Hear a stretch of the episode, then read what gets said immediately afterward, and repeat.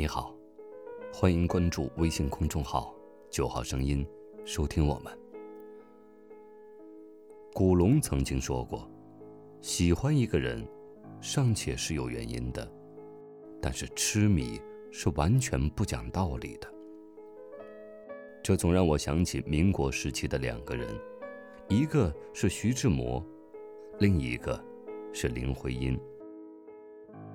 今天的九号声音为您带来徐志摩与林徽因，友情之上，恋人未满。他是民国时期有名的风流才子，被称为中国的雪莱。他是那个时代众多女子心中的白马王子，浪漫多情，风度翩翩。只可惜他没有白马。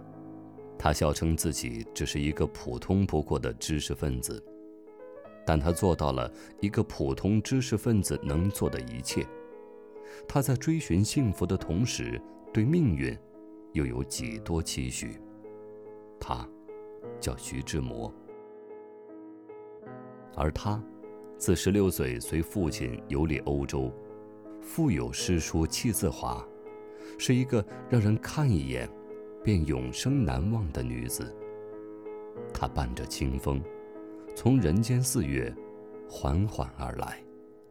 她，是林徽因。故事应该从一九二零年说起。一九二零年，林徽因随父亲游历欧洲各国，后来以优异的成绩考入了圣玛丽学院学习。这年，她十六岁。一九二零年九月二十四日，徐志摩结束了在美国的生活，来到英国。这年，他二十四岁。同年十月，林徽因与在伦敦经济学院上学的徐志摩初次相遇。聚散皆因缘，他们也不例外。而初见之于人生，却是极好的。大约世间所有的爱，都起始于初见的欣喜。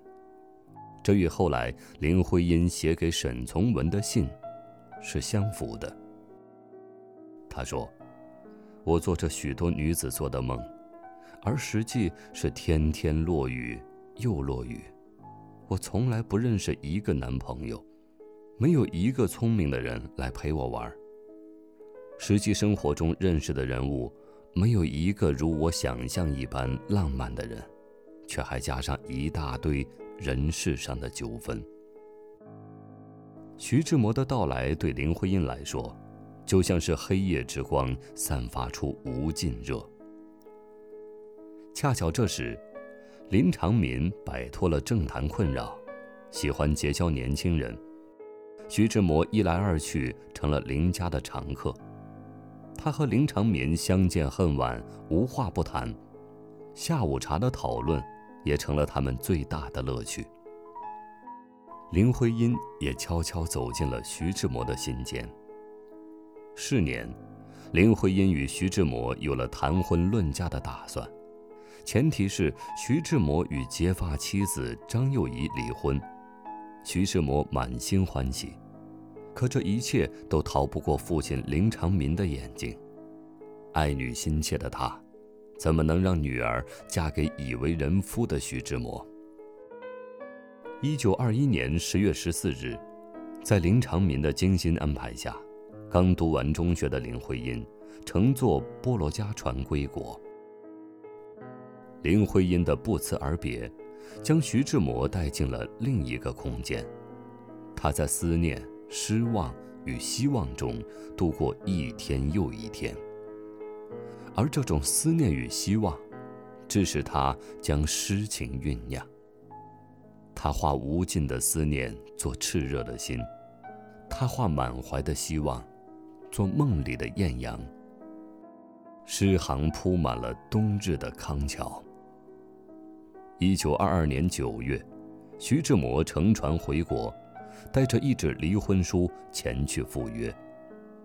可现实总会在不经意间，给人当头一棒。原来，早在一九二二年的春季，林徽因被许配给了梁思成。一个是戊戌变法的领袖人物，民国司法总长梁启超之子；一个是民国国务院参议、法制局局长林长民之女。这在当时是最为门当户对的。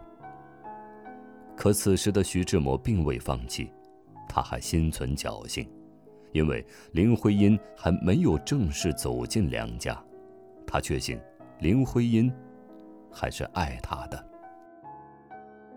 现在看来，这种侥幸更多的则是对林徽因的爱恋。正是源于深厚的爱，徐志摩才毅然决然的进京。他刚踏进北京，就收到恩师梁启超的一封书信。